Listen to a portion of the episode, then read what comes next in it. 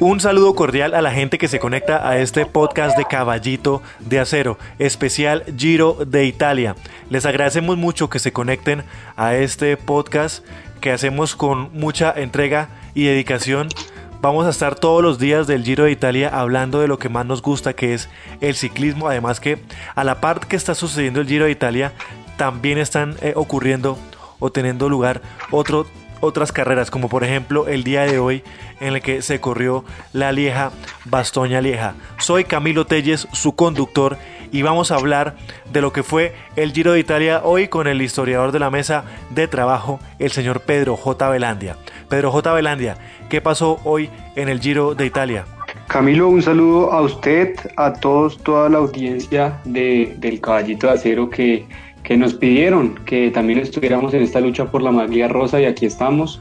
Eh, Premio a, los, más, eh, eh, los, más, combativos, ¿no, Pedro? Premio a los más combativos, a los, super combativos de, las etapas y, es difícil porque van a ser 48 días de trabajo continuo con dos y tres carreras por día, pero bueno, esto es lo que nos anima. Camilo, después de, de, de, la accidentada crono del primer día, se venía una etapa de media montaña eh, que apostábamos seguramente por una fuga. Eh, en efecto, se, se cuela una fuga bastante grande en el cual resalta el nombre de Thomas de Gent, que recoge los puntos de los sprint intermedios, es líder de, de esa clasificación que no entrega camiseta eh, y asimismo reclama algunos puntos de la montaña. esa fuga, digamos, se le, le, dio cierto permiso de llegar hasta cierto momento eh, y a falta de 13 kilómetros aproximadamente son alcanzados por el pelotón que lo comandaba el UAE eh, buscando una victoria eh, pues para alguno de sus corredores. el más señalado, el más seguido era Peter Sagan porque era un final bastante explosivo que le veía muy bien a él, pero todos sabían pues que no podían llegar a un sprint reducido con alguien como Sagan.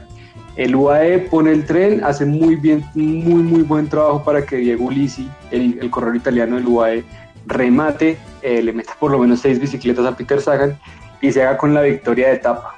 Eh, además de esto, hay que señalar pues que eh, en, la, en, la, general sigue de, líder Filippo Gana, con 22 segundos sobre Joao Almeida, 23 sobre su compañero Geraint Thomas.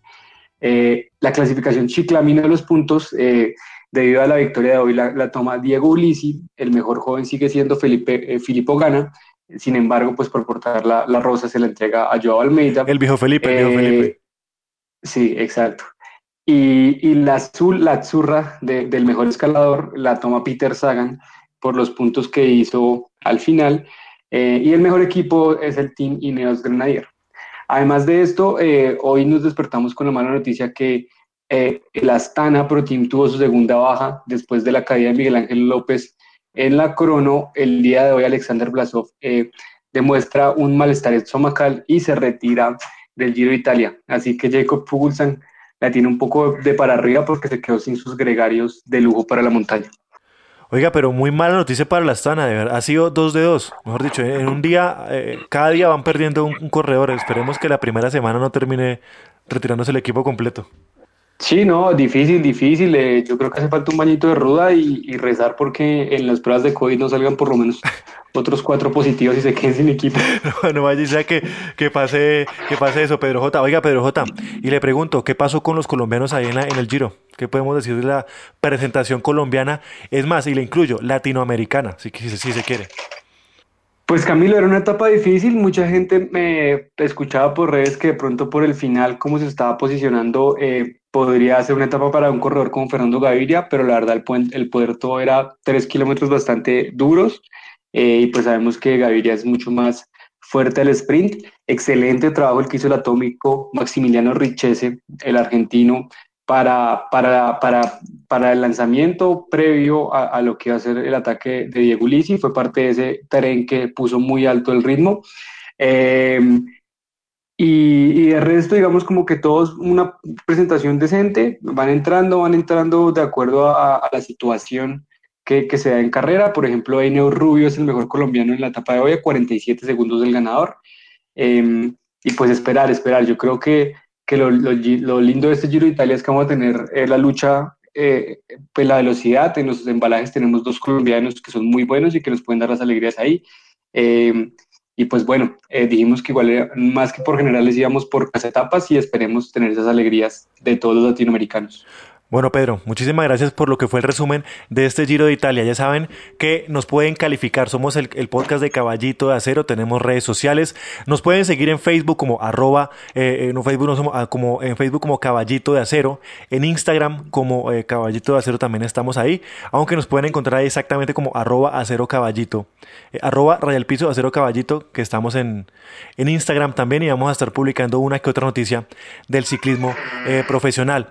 A la par que está ocurriendo el Giro de Italia, eh, también está ocurriendo, eh, o bueno, hoy pasó, hoy tuvo lugar una de las grandes, una de las cinco grandes, que es la Liège-Bastogne-Liège o la Lieja-Bastoña-Lieja, o como se conoce en el mundo colombiano, en, el vulgar mundo colombiano, en la doble Alieja. Pedro J. Yo eh, voy a presentarle el tema de lo que fue, porque el día de hoy se corrieron las dos versiones, la versión femenina y la versión masculina. En la versión femenina eh, ganó la corredora del Trek Segafredo, Elizabeth Deñán, que es muy conocida en el mundo, en el mundo ciclístico, pues eh, en el mundo ciclístico femenino, pero también en, general, muy buena corredora del Trek. ¿Qué podemos decir de ella, Pedro J? Camilo, yo creo que, es una cosa muy emocionante ver la doble alieja. Eh, un saludo a Ernesto Ortiz, eh, a nuestro amigo del Tolima que habla de ese tipo de carreras como las dobles A. Em, y, necesario, yo creo que muy, muy necesario que la gente madrugue cuando, cuando son los monumentos, porque tiene una versión femenina y es una versión femenina muy interesante. Em, lo que vimos hoy fue una muestra de que el Trek eh, Segafredo es un equipo de, de lucha, de pelear fue metiendo correas en la fuga, fue intentando, fue intentando, eh, y la que tuvo las mejores piernas y hizo el mejor ataque y, se mantuvo fue, fue Lizzie Deñán, gran corredor. Eh, fuera de micrófono decía Camilo que a mí me parece muy interesante el ciclismo femenino, que como no hay una especialización, sino que estas mujeres corren el poco, eh, pues así mismo que poder tipo de terreno. Así es, Pedro, estábamos hablando extra micrófonos sobre la profesionalización y el profesionalismo de, del ciclismo femenino y de por qué todavía ellas, eh, digamos que no hay esas grandes diferencias entre lo que podría ser una, un sprinter o una sprinter o una vueltómana o una clasicómana, sino que ellas corren a ganar lo que le pongan en su calendario ciclístico, porque todo cuenta y todo vale eh, en, en, su nivel de, de, profesional, de profesionalismo. Entonces, Pedro J., Vamos a hablar también de tres, eh, en el top 5 quedaron las cinco, eh, tres holandesas, perdón, eh, detrás de Elizabeth Deñan. Bueno, la segunda como tal fue Grace Brown, la australiana del Mitchelton Scott. Y la tercera, cuarta y quinta respectivamente fue para los Países Bajos, pero bueno, para Van Dijk del Trek Segafredo, para Marian Vos del CCC y para Peters Amy del Boels Dolmans Cycling Team, que bueno, ahí está como para decir, para recalcar que las, eh, las neerlandesas siempre van a estar ahí encabezando o siendo protagonistas de las carreras femeninas. También, también participaron Paula Patiño, ubicándose en el puesto 50. Eh, ya les confirmo exactamente cuál fue el puesto de, de Paula Patiño. Paula Patiño, sí, ubicó, exactamente se ubicó en el puesto 50 a 9 minutos 30 segundos de la ganadora, como repetimos, Elizabeth Deñán. Y vamos, eh, también participó Blanca Liliana Moreno, aunque ella sí no terminó la lija Bastoña Lija. Pedro J, también quiero preguntarle a usted qué fue lo que pasó en la, en la lija Bastoña Lija versión masculina. Camilo, lo que vimos hoy fue un ejemplo de que, eh, como dicen los, los basquetbolistas, eh, el trabajo no, no, no, no, se ha terminado y uno no celebra hasta que el trabajo no se ha terminado. Em, Pero duro, ¿no? Duro, duro. Estuvo duro, drama, drama, demasiado drama. Yo no sé mañana, mañana, mañana, o sea, ahorita, ahorita mismo, pues mañana para nosotros, ¿qué, qué vas a decir Juliana Lafilippe? Porque, bueno, eh, haciendo el resumen rápido, una carrera, digamos, con una fuga relativamente controlada, bastantes eh, como fallas mecánicas por la situación de, de los tramos de pavé, la lluvia seguramente. Juliana Lafilippe tuvo que hacer cambio de bicicleta, cambio de zapatillas, eh, iba, volvía entre carros, bueno, muchas cosas. y a falta de, de, poco para la meta, unos más o menos 15 kilómetros, eh, el, el, el, Jumbo Visma eh, se puso adelante eh, y Dumoulin sirvió casi que para lanzar el ataque de lo que sería Primoz Roglic y en, esa, en ese grupo se metieron, pues además de Roglic, Julian Alaphilippe, Mark Hirschi y Tadek Pochar. digamos, hasta ahí se veía como un, final bastante emocionante, cerrado, pero eh, al estarse viendo y al no querer salir de primeras, se sumó el quinto malo a este grupo que fue Matek Mohoric. Otro esloveno, un esloveno más. Otro esloveno, sí, eso es eslo eh, Eslovenia estaba preocupante. Sí, está sí, que invade lo que sea. Se la traen.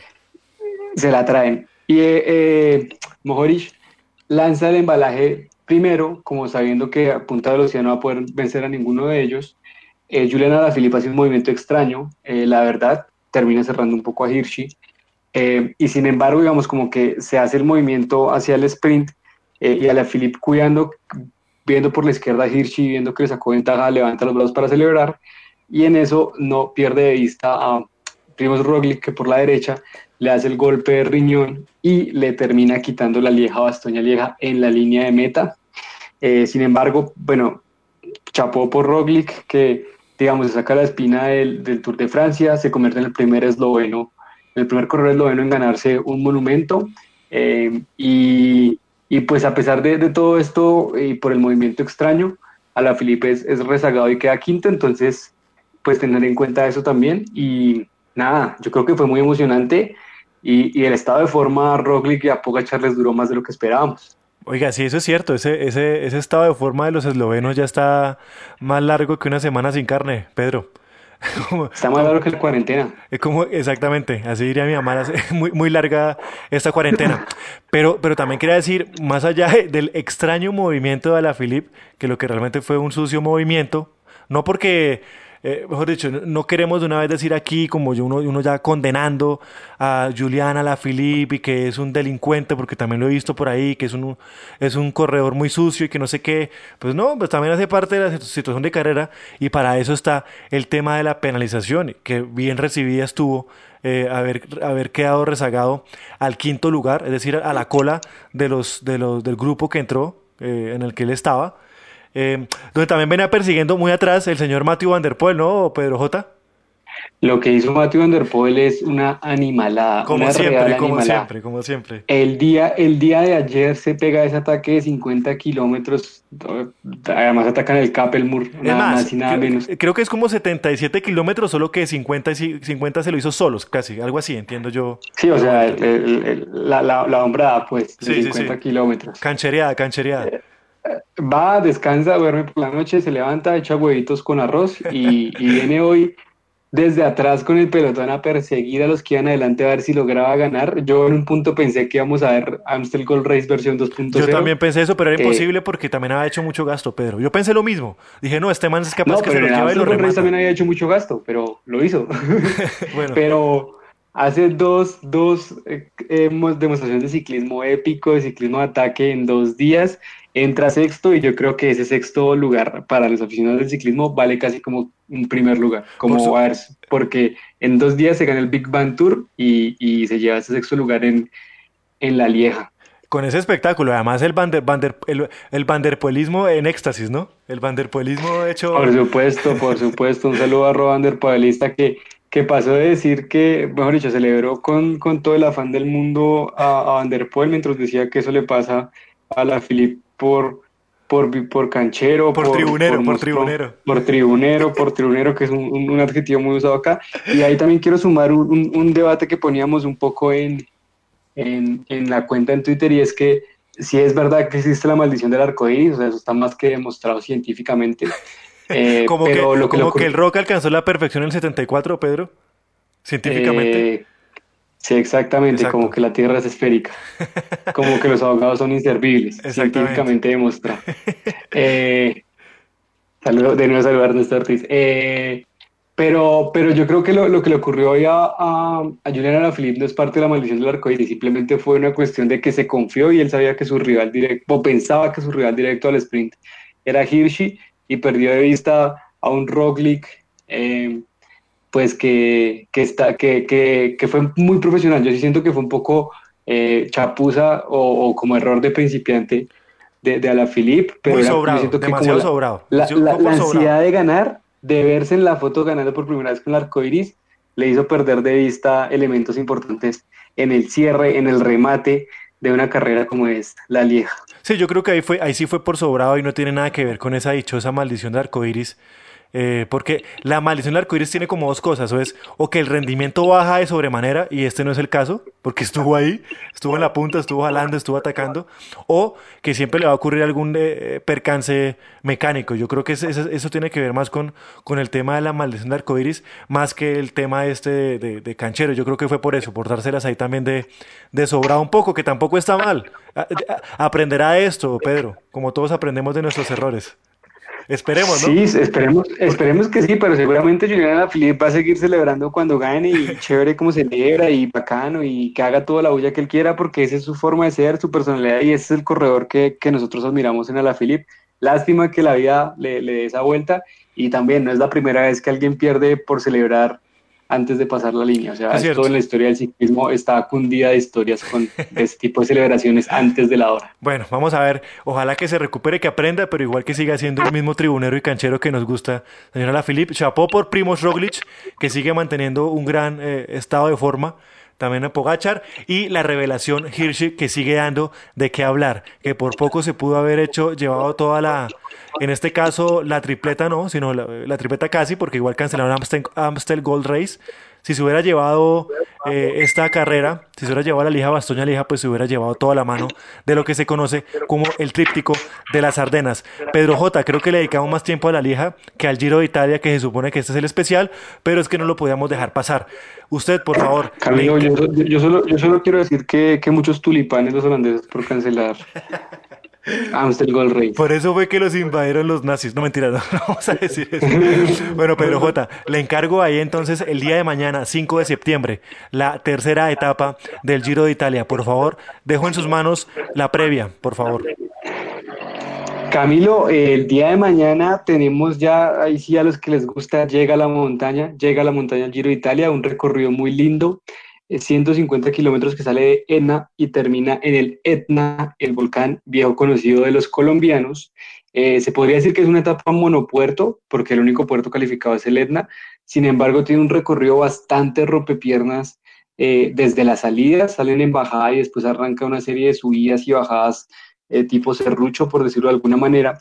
y al final se, se enfrentan a ese durísimo, durísimo puerto que es el Monte Etna, que digamos, eh, tiene, tenemos muy buenos recuerdos colombianos ahí. Eh, en 2018, Esteban Chávez ganó la etapa eh, del Monte y pues que fue cuando Simon Yates se puso líder y que parecía que iba a ser un killer durante todo ese giro, pues que terminó perdiendo y, oh, oh, oh. frente a Chris Froome.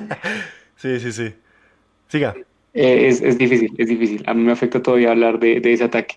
Es un puerto largo, largo, 18.8 kilómetros con una media de 6.6% y tiene una rampa bastante dura, sobre todo al final. Eh, Nairo Quintana ha tenido victorias de etapa allí. Eh, y nada, yo creo que los que realmente les gusta el espectáculo en la montaña, eh, mañana van a tener bastante que ver en esos 18 kilómetros. Y pues siendo el Giro como la carrera que es, yo creo que si salen a matar, bien sea los, los equipos procontinentales italianos que llevan escaladores para intentarse llevar la victoria de etapa y asimismo pues los de la general viendo a ver quién, quién no llegó en tan buena forma o, a flaquear en la primera semana y empezar a ceder tiempo. yo creo que mañana toca estar muy pendientes de esa etapa. Oiga, Pedro J, eh, Filipo Gana sigue con la, con la rosa, ¿no? Sí, Filipo Gana sigue de líder, pero yo creo que ya mañana... Eso le quería preguntar, ¿usted cree que mañana la pierde? Sí, sí, sí, porque él, no es un, él es un cronoman, cronoman consagrado de, de, de, hacer cronos largas, va a sacar bastante tiempo en el plan y, y las subidas, la verdad, sabemos que no le vienen muy bien. Eh, sabemos que esa, esa, esa, rosa es circunstancial eh, en apoyo a, a Thomas, que está muy cerca. Toca ver si de pronto el Ineos se va a hacer la pechada de coger mañana mismo eh, la rosa y defenderla las tres semanas, o, o van a, a más bien permitir que sea alguien de la fuga eh, que sepan que no sea una amenaza para la general posteriormente, que gane la etapa, quede líder unos días y posteriormente pierda esa rosa. Para mañana, me, digo yo, digo yo, entre mis sueños, eh, Cepeda, pero no, no Jonathan Cepeda, el del IF, sino eh, Cepeda, Alexander Cepeda, el, de, el del el del Androni Yucatoli es una etapa que le viene No, no, muy Caicedo, bien, Caicedo, Pedro J. El que está en el IF es Caicedo, perdón. Eso, el, Caicedo. el otro Cepeda no está compitiendo. Ah, Ok, Cepeda, Cepeda. Cepeda, el, el, de la- el del Androni, eh, es una etapa que le viene muy, muy bien a él. eh, muy, una subida bastante larga y él es un escalador así nato de, de, de darle esas subidas larguísimas. Entonces yo creo que sería chévere ver a un corredor de un pro continental, de un equipo pequeño, eh, asaltando esa etapa el día de mañana.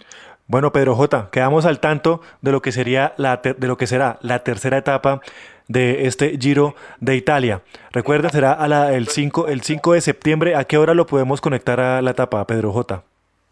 Ya le confirmo porque, porque no he visto horarios de televisión. Ahora, el Giro la- está yendo eh, temprano, ¿no? Para la gente que se entere que el Giro está comenzando pues temprano, para que se programe. Temprano hora colombiana.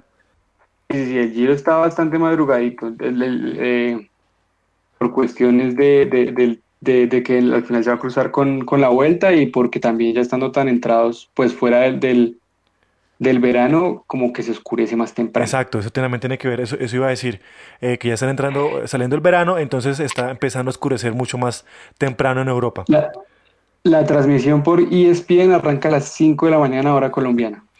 Listo, muchísimas gracias Pedro J por haber estado aquí el día de hoy en el especial del podcast de Caballito de Acero Giro de Italia. Recuerden que soy Camilo Telles, su conductor. Un saludo a la mesa de trabajo, a los que faltan, a, a Daniela, a Gabriela, a Jorge Iván, a Ernesto Ortiz.